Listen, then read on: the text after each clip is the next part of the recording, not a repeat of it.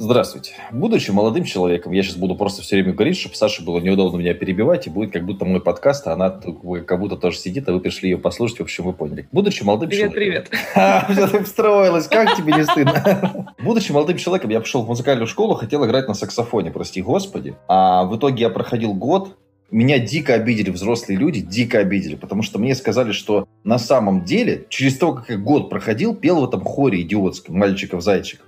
Мне говорят, слушай, ну какой тебе саксофон? Естественно, надо еще год петь в хоре, потому что нужны мальчики в хор. И вообще, не хотел бы вообще не заниматься этим долбанным. То есть я даже саксофона и не видел. Представляешь, у меня была детская мечта играть на саксофоне. Мне даже его не показали в итоге. Что это такое? Говорят, ну вот, вот в хор. Как... Еще, Какие еще злые дяденьки и тетеньки у нас работают. У меня вся школе. мотивация пропала. Потому что если бы мне хотя бы показали этот саксофон, сказали, ну вот он. Я, естественно, год проходил и все в музыкальную школу. А вот когда я пошел на гитару, опять был плохой преподаватель. Кстати, опять был плохой преподаватель. Почему? Потому что я хотел учить гражданскую оборону, король и шут на гитаре. А он mm-hmm. нас заставлял играть блюз и джаз. Я сейчас к этому пришел сам. Я сижу, учу блюзовые рифы, песни. Мне это интересно. Но мне это интересно в 30 лет, прости господи. А в 14 лет я хотел играть гражданскую оборону. И у меня получались занятия по гитаре, у нас были перемены. То есть, знаешь, как это? 40 минут он э, занятие ведет, потом у нас перемена, потом 40 минут занятия, потом перемена, и потом обычно все мы расходились. Вот так. И мы по факту uh-huh. играли, сидели в, с ним. Вот то, что нравилось ему, то есть джаз, блюз, какую-то ерунду. Причем очень часто это превращалось в занятия, когда просто преподаватель садился и начинал показывать, какой он молодец. То есть он брал губную гармошку. Знаешь, есть такая штука, чтобы губная гармошка держалась. У него был бубен внизу и гитара. Он что-нибудь такое изображал минут 30. А ты за это платил как за занятие по гитаре. И вот на этих переменах мы с ребятами выходили на подоконник с гитарами. То есть как бы отдохнуть от гитары по факту нифига, потому что мы выходили и уже друг другу там показывали, рассказывали, как играть там металлику и какие-то такие вещи. Но это разве хороший преподаватель? Ну вот это главная проблема вообще всех музыкальных школ. Э, сейчас, конечно, уже идет на улучшение. А, но сейчас, кстати, очень тоже много вот этой классического, такой классической музыкальной школы. Что происходит? Ребенок приходит с каким-то конкретным запросом. Вот как пришел Матвей. У него было желание там научиться на саксофоне да, или э, научиться играть конкретные песни на гитаре. А его э, запихивают как бы ну, так, в кавычках, да, под общую гребенку. Да, есть какая-то некая система в музыкальной школе, которая человек обязан пройти. То есть это сольфеджио, теория музыки, хор ненавистный. Я не знаю ни одного человека, который бы как-то приятно отзывался от занятия по хору. То есть в основном все не, очень недовольны. Ну и в итоге человек просто теряет мотивацию. Ребенку очень легко увлечь на самом деле. Просто зацепиться за то, что он хочет. Прям задать ему несколько вопросов. И э, если все-таки у вас там в музыкальной школе требует соблюдать эту некую систему, да, то есть если директор сказал, вы, вы должны выучить там три этюда, да, вот этот сдать, должен быть экзамен пожалуйста, занимайтесь, но часть времени уделяйте тому, что, что нравится вот именно ребенку, для того, чтобы его увлечь. То есть э, урок же можно разбить на несколько частей. А вот эти ноты в музыкальной школе? Ну, э, без нот, понимаешь, тоже как бы мы никуда не можем деться. Например, э, сейчас вот те, кто знает нотный язык, можно легко читать с листа, брать ту же самую песню какую-то, да, тут же подбирать аккорды слух хорошо развивается. Здесь мы не можем. Вот это единственное достоинство музыкальной школы, я так могу сказать честно, как человек, который прошел музыкальную школу. Я с пяти лет занималась. Это э, единственный плюс – это развитие вашего слуха и понимание нотной грамотности. Это все, на этом все. Все остальное, что Ой, касается... не согласен. Я потом, после музыкальной школы, в которой мне ноты показали, я ничего не понял, никак не понял, как это применить. Я пошел, э, ну, то есть после гитарной я еще ходил на, э, в джазовом оркестре на бас-гитаре. Это, uh-huh. ну, частное было, это была не музыкальная школа. Вот я пришел, преподаватель, классный мужик. Сразу, то есть первое занятие, он взял мою бас-гитару, сыграл что-то крутое, но это, то есть это, я не знаю, это чувствовал или понимал, что это нужно сделать, потому что я сразу понял, что круто играет, ну, понимаешь, сразу авторитет, да, какой-то заработал. Потом у него там сидели, потому что это был оркестр, я там был единственный бас-гитарист. Там, значит, у него сидел чувак с саксофоном, с гитарой был мой товарищ, был, был, был, был барабанщик и был клавишник. И он говорит, Матвей, смотри, тебе нужно разобраться в нотах, чтобы со всеми этими замечательными людьми что-то играть. И начал мне, ну, знаешь, все это, понимаешь, дал мне этот ну, нотный, соответственно, все этот лист, запись, говорит, вот нам надо с тобой вот это произведение сыграть, оно играется вот так, вот это, то есть начал мне это все объяснять. И я через 20 минут очень простую вещь, но уже играл с ребятами. То есть ребята включаются, он говорит, ты играешь вот это, вот это. Я тум, тум, тум, тум, тум, тум, тум. И чуваки, ну, понятно, они играют хорошо, они что-то импровизируют на этом, э, в какой-то тональности. И это все очень круто. Я понимаю, да, блин, вот если я, я пошел домой заряженный, я выучил ноты. Потому что я понял, что я теперь могу с листа взять произведение любое и играть то же самое, что играет там саксофон, да, ну, понятно, что просто то, что я это ниже сильно буду делать. Ну, это же круто очень. Ну, то есть ты говоришь об мотива... о некой мотивации. Да, Зачем вот у тебя пример. учить Ты понимаешь, вот эти ноты. А зачем? То есть как мы сейчас с тобой будем учить тобой китайский язык. Мы с тобой некуда его применить, у нас не будет мотивации. Тут вот она. Вот он, лист нотный. Ты понимаешь, я могу все что угодно сыграть. Ничего себе. Сразу. Я все ноты сразу, сразу себе учить. А в музыкальной школе там- мне это показали ноты. Ну, и там что? громко сказано играть на басу по нотам, там достаточно просто. Так, так. Достаточно легкая партия. Но дело не в этом. Ты новую соведущую для подкаста, если что. Все правильно. О чем я и сказала. То есть педагог должен увлечь, замотивировать ч- э, ребенка, да, ты же уже такой человек достаточно осознанный пришел для того, чтобы он понял, зачем это нужно. У меня то же самое было. То есть я, например, занималась на фортепиано, я прошла все круги ада. Я хлопала крышкой фортепиано, получала линейкой по рукам, выгоняли меня из класса, летели за мной ноты. А, Я каждый месяц стабильно говорила родителям, что я больше ни туда не вернусь никогда, заниматься я больше не буду этим. Все это было. То есть э, те, кто учились в музыкальной школе, прекрасно знают, э, что это такое. И более того, 90% людей, кто заканчивали когда-то музыкальную школу, ненавидят музыку. Очень много таких людей, которые просто не то что ненавидят, они просто к фортепиано даже не подходят. А, Вот, э, вот такая история. Почему музыкальная школа зло? Это действительно так. То есть нужно понимать, э, чего вы хотите от ребенка. Вы реально хотите, чтобы он прям продолжил вашу линию. Например, у вас бабушка пела, там, да, мама поет, и вот ребенок как бы продолжает вашу ветвь развития то э, это одно. То есть вы изначально настраиваете его на профессиональную музыкальную подготовку. Если же это просто для развития именно ребенка, для, для его какого-то кругозора расширения. Нужно понимать его желание. То есть, например, что человек хочет, там, или там, вы уже взрослый человек, пошли в музыкальную школу, чего вы хотите? Вы хотите играть песни, аккомпанировать и играть, да, и петь. Все, приходите и говорите этот запрос. Если этот запрос говорит, что мы вам его дать не можем, у нас есть какая-то своя программа, вы должны играть этюды, там какие-то пьесы, вот это все гаммы, то э, ищите другое место. Есть да, огромное количество всяких студий, уже сейчас, да, которые могут с вами вот взаимодействовать именно на таком уровне. То есть вы просто там учите песни. Вот такая история. Это первое, почему музыкальная школа зло. То есть есть некая система, которая вас как бы подминает под себя. И второй момент, вот как раз о хоре я хотела сказать. Матвей пел в хоре. Вот тебе ноты, непонятно зачем, а вот тебе еще в хоре ты поешь. Не по Вот, нотам, а а- просто говорят, ну вот так вот. вот пойте, ну ладно,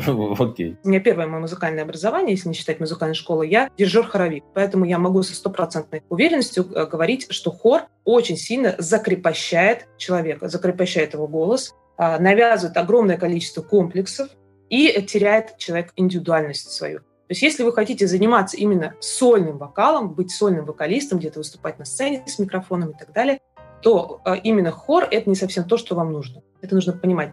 Для общего развития, да, но нужно тогда параллельно заниматься индивидуально с педагогом, куда-то ходить, петь в каком-то небольшом хотя бы ансамбле, там, где вы можете выделиться. Потому что хор – это дикое закрепощение а, ребенка или там, взрослого человека. А мне кажется, вот я сейчас просто... Хор, он же ошибки прощает намного легче, чем, допустим, что-нибудь другое, чем сольный Конечно, вокал. конечно. Тут же как? э, В хоре что главное? Петь, петь в унисон, то есть как один, и не выделяться. И ты там как бы можешь подсхалтурить, где-то там не спеть, просто рот открыть, ну и так далее. То есть вот эти все ошибки, они скрадываются, их не слышно. То есть кто там что поет? Их, ну, тут стоит там 40 человек. Кто-то лучше поет, кто-то хуже. Ну вот в целом более-менее что-то такое выходит. И, по сути, ты как бы как человек, как вокалист, как сольный такой единица, не развиваешься. И это проблема. Я просто могу сказать, что долгое время очень сильно боролась со своими страхами после того, как я закончила в хоре а, выступать в музыкальной школе. Для меня было дико, дикий страх просто выйти на сцену. У меня тряслись колени, тряслись руки, трясся голос. Я не понимала, почему нету человека, за которого я могу спрятаться и там как-то подсхалтурить, да?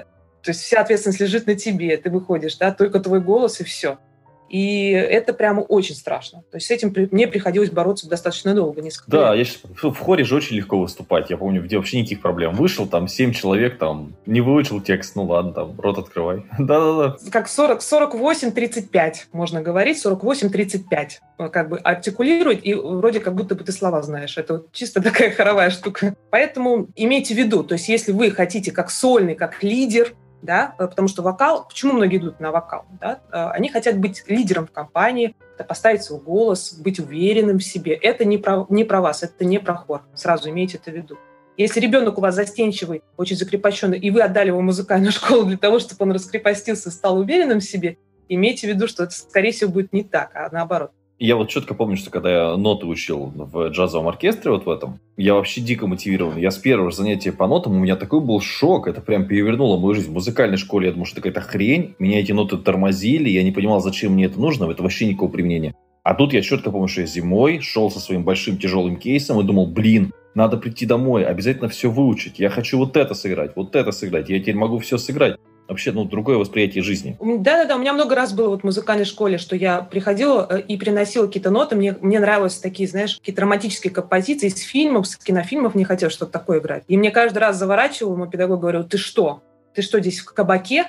Ты что, ты в кабаке собираешься играть? То есть, как бы, нет, давай-ка пьеску там, этого, или этюд черни. Вот. Кабацкая и... такая певичка. Вот, мы, у меня а еще, мы понимаешь... учили польку эту бесконечно, почему-то. Ой, да, польку. это кошмар. Кошмар. Вальсы, польки, это все. Меня просто еще не прокатывало тем, что у меня вся семья как раз, я как раз именно как бы последующая. У меня бабушка оперная певица, мама э, пианистка. Э, и у меня не прокатывало, если я плохо занималась дома, все как бы слышно было. То есть э, люди разбирались, что я что-то делаю не так, или я что-то играю не то. Поэтому мне приходилось вот именно все эти этюды, вот это все играть. Вот. И второй момент, кстати говоря, обращайте на это внимание, педагоги часто и это правда, как бы не прискорбно это звучало, часто ревнуют таланту ребенка. Такое я наблюдала и у себя. То есть если ребенок талантлив, может быть такое, что педагог может специально сказать, что э, как бы немножко подзабить его вот э, индивидуальность. У меня, по крайней мере, такое было. Я с самого раннего детства начала сочинять разные композиции на фортепиано, ну, такие как бы больше такие эстрадного такого направления, песни именно. И как-то я пришла такая вся заряженная показать педагогу, как я вот сочинила песню, на что он мне сказал, что мне никогда не нужно заниматься сочинительством